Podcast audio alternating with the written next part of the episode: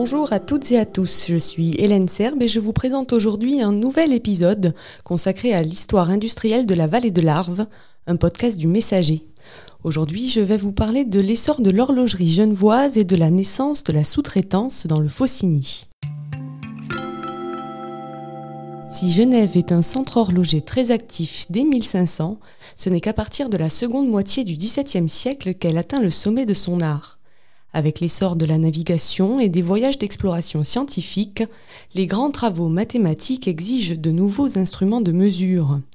À Genève, seule une élite de maîtres horlogers participe alors à la recherche sur la chronométrie de haute précision, contrairement à l'Angleterre, la France et l'Allemagne qui s'y consacrent davantage.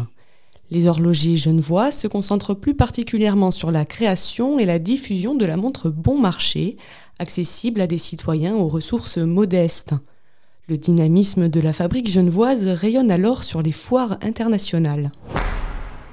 En 1685, après la révocation de l'édit de Nantes, les horlogers huguenots quittent la France pour s'installer à Genève et apportent avec eux le savoir-faire technique, la recherche et l'innovation qui manquaient alors à l'horlogerie genevoise. C'est ainsi que Genève s'impose comme principale concurrente de Londres, qui occupe alors la première place mondiale. Entre 1600 et 1690, le nombre de maîtres horlogers à Genève passe de 25 à plus de 100, et les commandes des ateliers genevois ne cessent de croître. Dès la première moitié du XVIIIe siècle, les montres, pendules et horloges genevoises sont vendues partout dans le monde. Pour répondre à cet extraordinaire essor de la production, il faut bousculer les anciennes structures artisanales et modifier les méthodes de travail. Le besoin de sous-traitance s'impose, et c'est vers les montagnes de France et de Savoie que Genève va alors se tourner. Si d'autres régions proches de Genève auraient pu devenir ces centres de sous-traitance, la vallée de l'Arve s'est vite imposée comme un partenaire de choix. Genève était à l'époque le principal marché des capitaux pour les faux-signerants. Ces derniers étaient aussi largement impliqués dans l'approvisionnement de produits agricoles, notamment le blé. C'est au cours du XVIIIe siècle que l'horlogerie savoyarde va prendre ses marques pour définir les limites de l'actuel bassin du décolletage. En quelques décennies, l'horlogerie va passer d'activités annexes à une véritable organisation industrielle. Mais qui furent les fondateurs de l'industrie locale?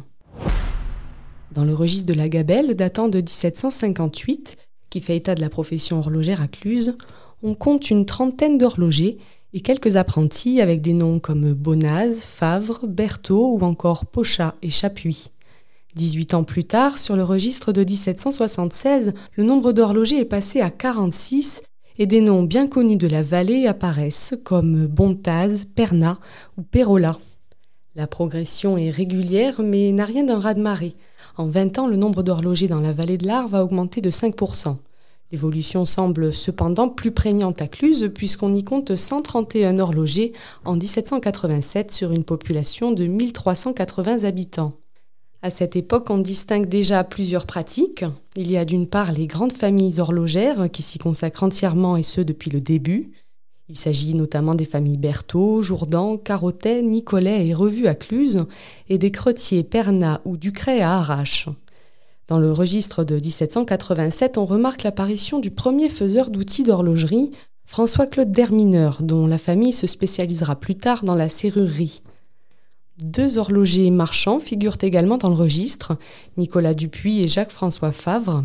Ces derniers semblaient vivre dans une certaine aisance financière puisqu'ils employaient chacun une servante. On remarque dans le registre de 1787 des profils d'horlogers laboureurs, ce qui permet de distinguer les horlogers à temps plein des horlogers paysans qui pratiquent deux activités. Alors que la Révolution française se prépare, 10% de la population clusienne travaille pour l'industrie de précision.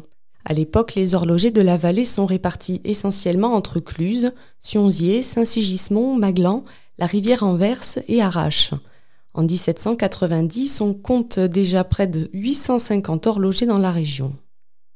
À la veille de la Révolution, de nombreux paysans quittent leurs champs pour se lancer dans la fabrication horlogère et les prix chutent sensiblement. En période de crise, les établisseurs genevois se mettent à passer des commandes importantes quelque temps seulement avant les foires pour prendre moins de risques vis-à-vis du marché. alors que par le passé, les commandes étaient annualisées, ce qui permettait aux sous-traitants faux-signerants de travailler dans la régularité. Or, avec ces commandes massives de dernière minute, les habitudes de travail sont bousculées, ce qui a un impact sur les prix, mais aussi sur la qualité du travail, à tel point qu'à l'époque, les établisseurs genevois commencent à questionner la qualité des pièces faux-signerandes et à devenir plus regardants.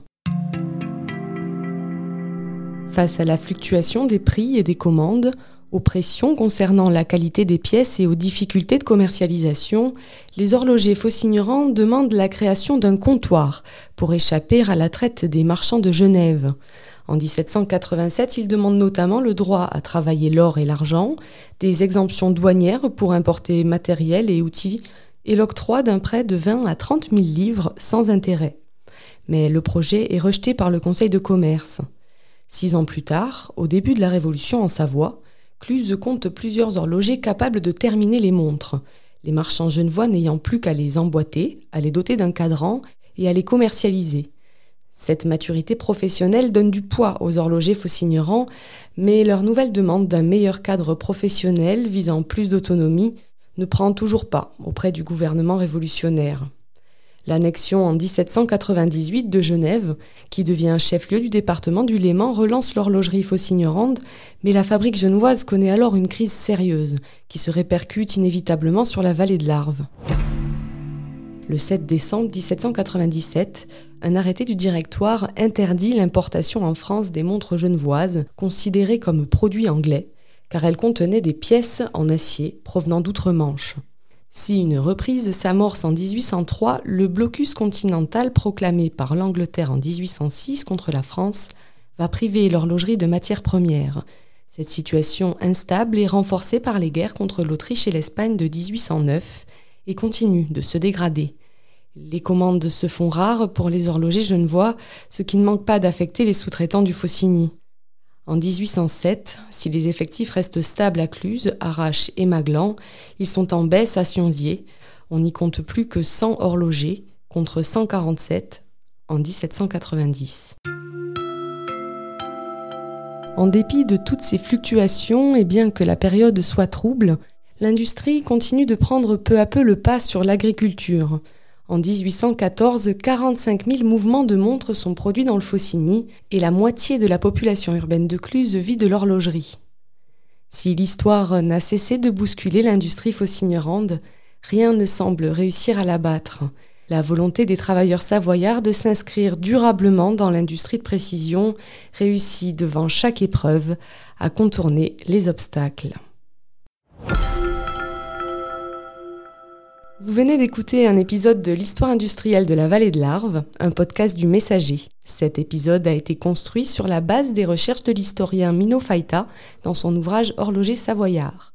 Dans le prochain épisode, Julien Tillement recevra la directrice du musée de l'horlogerie et du décolletage de Cluse, Florence Poirier, pour conter l'histoire de l'École nationale de l'horlogerie.